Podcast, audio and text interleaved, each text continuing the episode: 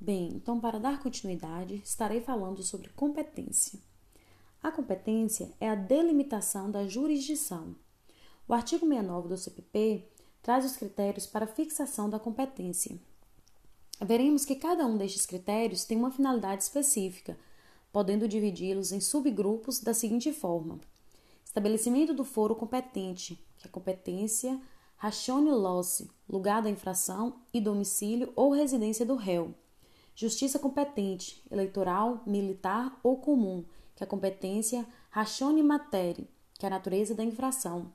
É importante também destacar que a natureza da infração determinará o julgamento por varas especializadas da justiça comum e fixa um juízo, que é a vara criminal competente, a competência ratione persone, que é a distribuição, a conexão ou continência, a prevenção e a prerrogativa de função. Então, passaremos a analisar cada um dos critérios fixadores da competência processual penal. Primeiro, competência pelo lugar da infração, que é também chamado de competência de foro ou territorial, ou ainda competência ratione loci.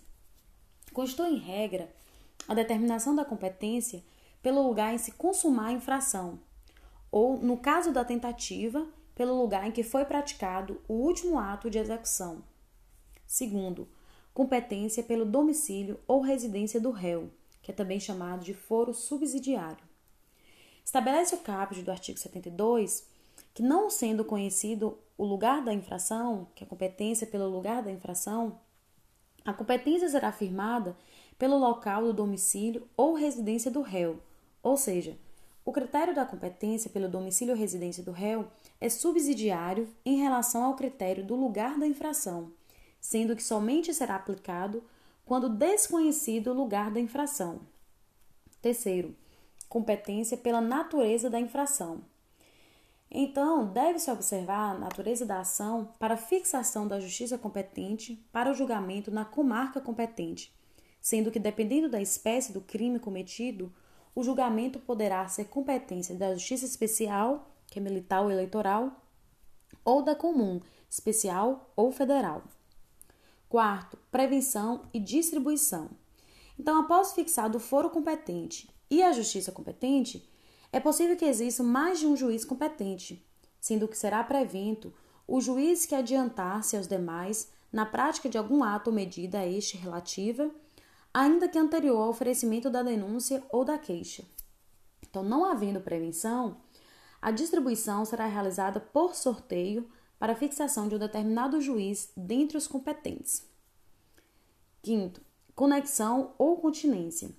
Ambos são institutos que determinam a alteração ou prorrogação da competência em determinadas situações que são trazidas pelo CPP nos artigos 76 e 77.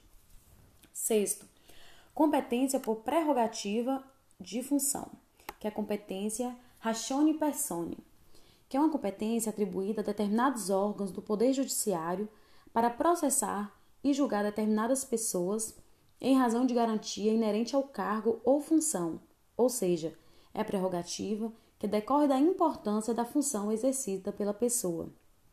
A competência por prerrogativa de função ela é distribuída da seguinte forma: Supremo Tribunal Federal, Supremo Tribunal de Justiça, Tribunais Regionais Federais, Tribunais de Justiça Estaduais e Senado Federal.